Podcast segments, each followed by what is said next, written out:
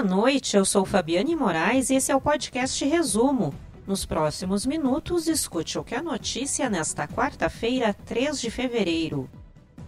Os hemocentros de Porto Alegre, Passo Fundo, Pelotas e Santa Maria precisam urgentemente de doações de sangue. As unidades estão com os estoques em níveis críticos e precisam de todos os tipos sanguíneos, especialmente O positivo e O negativo. E a seguir, polícia apreende pela primeira vez cocaína preta no Rio Grande do Sul. Receita Estadual notifica 937 empresas com indícios de omissão de faturamento. Formação de ciclone pode trazer chuvas intensas e ventania ao Rio Grande do Sul. O deputado estadual Gabriel Souza, do MDB, assumiu nesta quarta-feira a presidência da Assembleia Legislativa do Rio Grande do Sul. O novo presidente prometeu uma Assembleia mais participativa.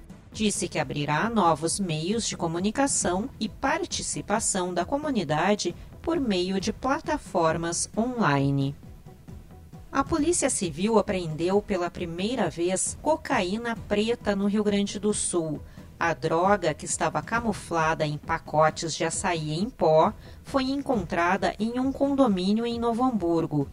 Um colombiano de 36 anos foi preso com 26 quilos da droga, avaliada em cerca de 6 milhões de reais. Segundo a polícia, a cocaína preta não tem cheiro, tem efeito mais rápido e é mais prejudicial ao corpo humano do que a cocaína tradicional. A Receita Federal emitirá, a partir desta quarta-feira, alertas direcionados a contribuintes do Simples Nacional do setor de supermercados. Ao todo, 937 contribuintes receberão em seus e-mails cadastrados nos sistemas da Receita um documento com orientações sobre como realizar as devidas correções e evitar futuras penalidades. O objetivo é recuperar cerca de 6 milhões de reais para os cofres públicos. A força-tarefa da Lava Jato no Paraná deixa de existir a informação foi divulgada hoje em nota pelo Ministério Público Federal.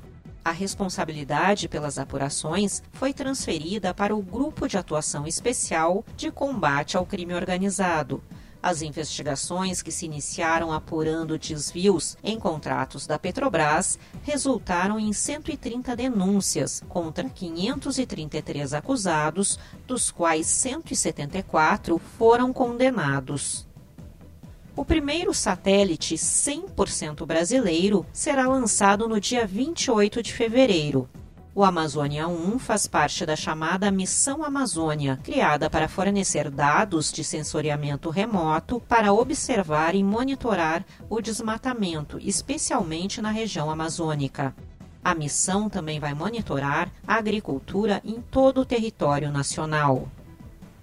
Um forte ciclone extratropical se forma nesta quinta-feira no litoral do Rio Grande do Sul. Há risco de chuvas fortes com acumulados expressivos, principalmente no leste do estado. O vento sopra forte no sul, no centro-leste e no nordeste, e no leste do Rio Grande do Sul. As rajadas podem chegar aos 100 km por hora. Para ler essas e outras notícias na íntegra e gratuitamente, acesse agorars.com.